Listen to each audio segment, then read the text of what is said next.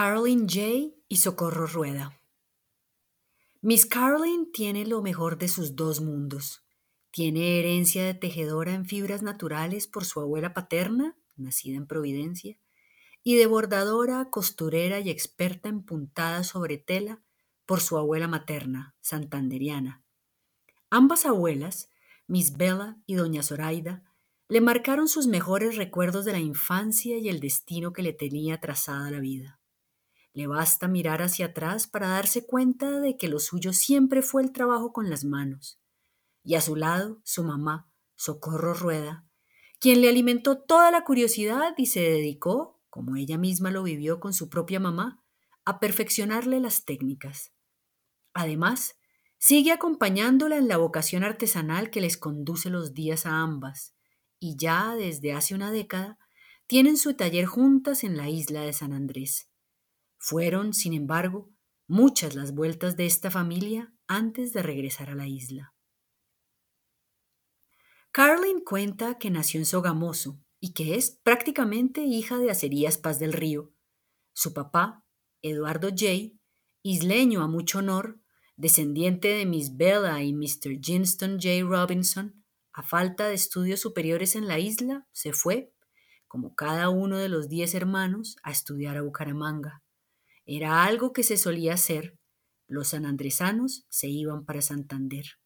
Allá se convirtió en técnico electromecánico, conoció y se enamoró de Socorro y, siempre mudándose por trabajo, constituyeron su nueva familia viviendo en Bucaramanga, Sogamoso y Barranca Bermeja.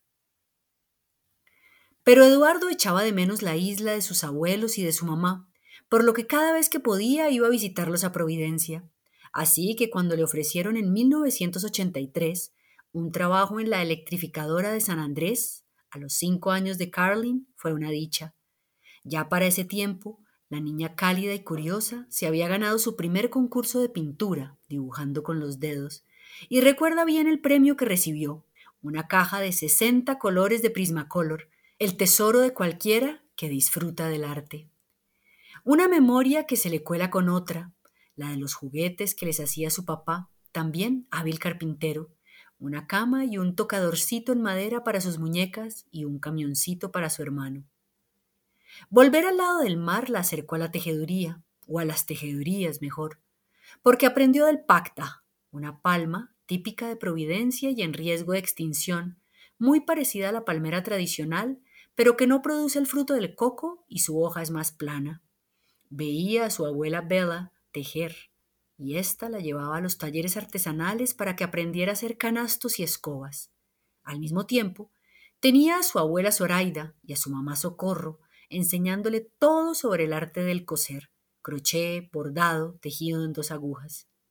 Creció entonces dándole todos los conocimientos a sus manos, pero de nuevo se desvió. Cuando llegó la hora de los estudios, por un puesto, no pasó a ingeniería industrial en Bucaramanga, así que se formó en ingeniería de sistemas en Medellín. Y de nuevo, como cuando a su papá le ofrecieron un puesto en la isla, ella terminó trabajando en Coralina, una entidad de cuidado medioambiental en San Andrés.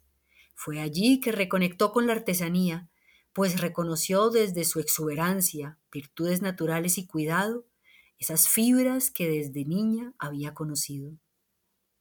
A partir de allí, todo fue muy rápido. Los cursos a los que nunca dejó de asistir les enseñaron a su mamá y a ella el trabajo en Wildpine, fibra de coco y calceta de plátano. De hecho, a Socorro le gusta más trabajar el Wildpine y a Caroline las otras. Pasaron de los canastos e individuales a los accesorios y la bisutería, luego de que se les invitó a participar en un proyecto de moda. Allí se les abrió el mundo de la joyería. Además, vieron que una plaga invasiva que estaba quejando a la isla podía ser una oportunidad para ellas. Empezaron a hacer collares con las aletas del pez león que era necesario consumir a toda costa para que no acabara con los corales. De esta forma, hoy se destacan por el delicado trabajo en el que combinan las tejedurías que tanto saben hacer con este detalle único que es este dije natural. Curiosas como son, seguirán explorándolo todo, tierra y mar en su ADN, impulsando su creatividad.